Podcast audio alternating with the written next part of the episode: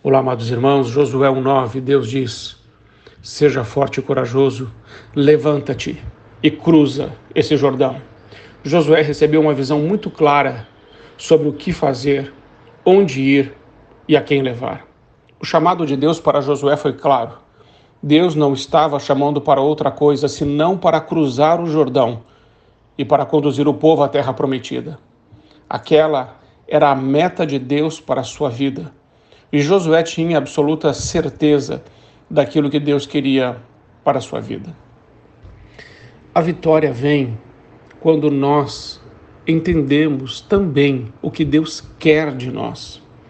E Deus quer sim que a gente atravesse o Jordão, que é sair do deserto e entrar numa terra que mana leite e mel.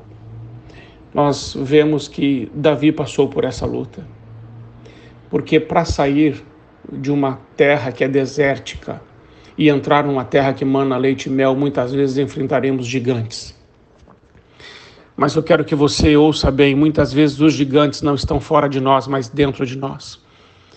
Existem vozes que falam dentro do nosso coração que nós não podemos ou não conseguiremos alcançar os alvos de Deus para a nossa vida. E é necessário vencer esses gigantes que estão dentro de nós para que depois possamos vencer os gigantes que estão fora de nós. O próprio Davi passou por isso na sua família. Quando ele foi para matar aquele gigante, o Golias, ele ouviu do seu irmão Eliabe: Você é presunçoso, você é maldoso de coração, Davi. Você veio aqui só para ver a batalha. Volta para casa, volta para cuidar das poucas ovelhas do nosso pai.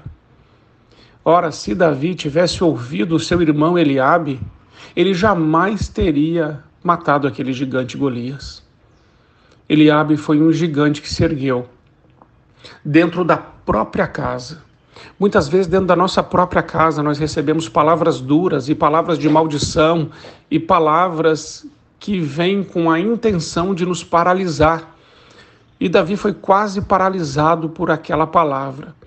Mas a palavra de Deus mostra que Davi, quando ouviu isso, desviou-se dele e foi falar com outro.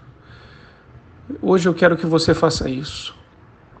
Desvie-se de toda a palavra que vem para te paralisar, de toda a palavra que vem para te intimidar e trazer segurança ou mandar você de volta para um lugar pequeno. O que Deus tem para sua vida vai se cumprir. Mas lembre-se, é a luta interior primeiro, para depois a exterior. Não adianta nada você querer sair por aí vencendo gigantes, se muitos deles ainda estão vivos dentro de você.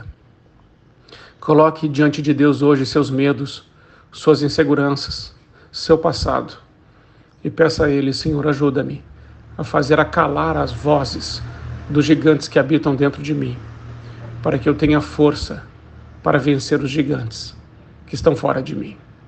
Que Deus te ajude, nos ajude, e creio que Ele está conosco e que sim, nós alcançaremos os sonhos de Deus, porque Ele é conosco.